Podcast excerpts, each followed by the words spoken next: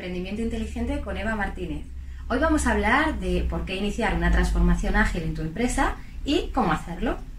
Normalmente los motivos para introducir Agile en tu empresa puede ser que queramos mejorar el time to market, que es el tiempo eh, que tardamos en lanzar nuestros productos o servicios al mercado, o que necesitemos ser más flexibles eh, ante los cambios, sobre todo en entornos que, son, que tienen incertidumbre, o también que queramos mejorar la motivación de nuestros equipos de trabajo.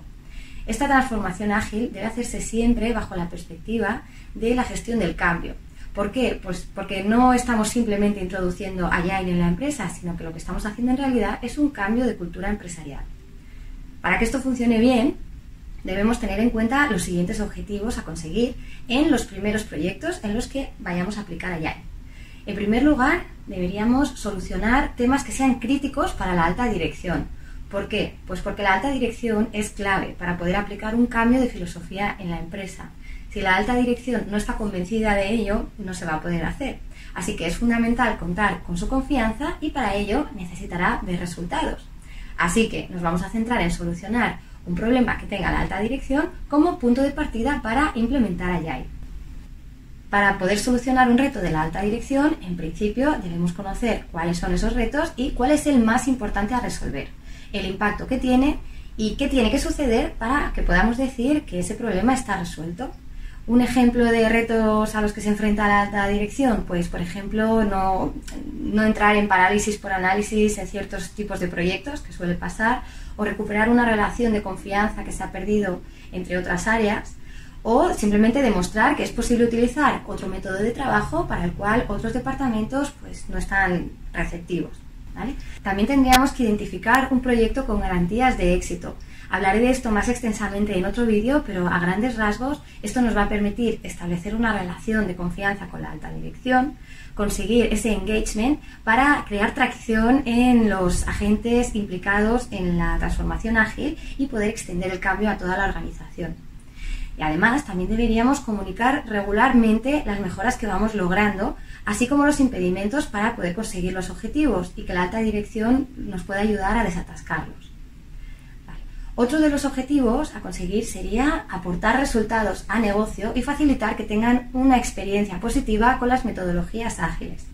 Vamos a ver, Agile tiene el propósito de mejorar los resultados de una empresa, con lo cual un área especialmente involucrada en el cambio es el área de negocio.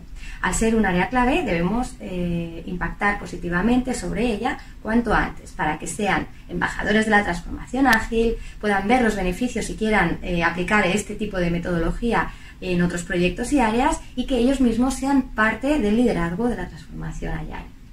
Otro de los objetivos que podemos recomendar eh, para, para, que sea un éxito sería comunicar los beneficios más importantes con perspectiva de empresa. Esto significa hacer un esfuerzo en resaltar los resultados que estamos consiguiendo al trabajar de manera ágil. ¿Y ¿Cómo vamos a intentar impactar positivamente en la empresa desde el principio? Pues vamos a comunicar cuáles son esos beneficios. Por ejemplo, Resaltar que se está poniendo el foco en el valor, es decir, es un modelo eficaz porque todo el mundo en la empresa está centrado en los resultados más importantes que hay que conseguir. También que es posible ofrecer resultados antes, hablábamos del time to market antes, escapando de la parálisis por análisis que habíamos comentado. También que hay mayor flexibilidad ante los cambios, porque eh, vamos a obtener el feedback del cliente más rápidamente y esto nos va a permitir madurar los requisitos durante el propio proyecto. También debemos resaltar que es un modelo de trabajo más eficiente, puesto que el equipo va a pensar en conjunto cuál es la mejor manera de conseguir los objetivos y también que va a haber mejor comunicación, eh, porque un principio ágil es hablar más para acabar antes. Se consigue un entorno más motivador para los trabajadores porque van a tener más autonomía y más responsabilidad y van a estar mucho más cercanos del propósito para el que están trabajando. Vale, aquí tenemos que llevar cuidado. No se pretende sobredimensionar las expectativas de quienes van a, estar implicados en, la metodología Agile, ¿vale? Porque Agile no hace milagros. Hay muchísimo trabajo de fondo que hacer y la transformación completará llegará entre los 3 y los 5 años desde el inicio de, la implementación Agile. Así que debemos pensar que no es una dieta puntual para perder unos kilos, sino que es un cambio de estilo de vida para estar más saludables, ¿vale? Es algo a largo plazo. Pero seguramente el esfuerzo va a valer la pena.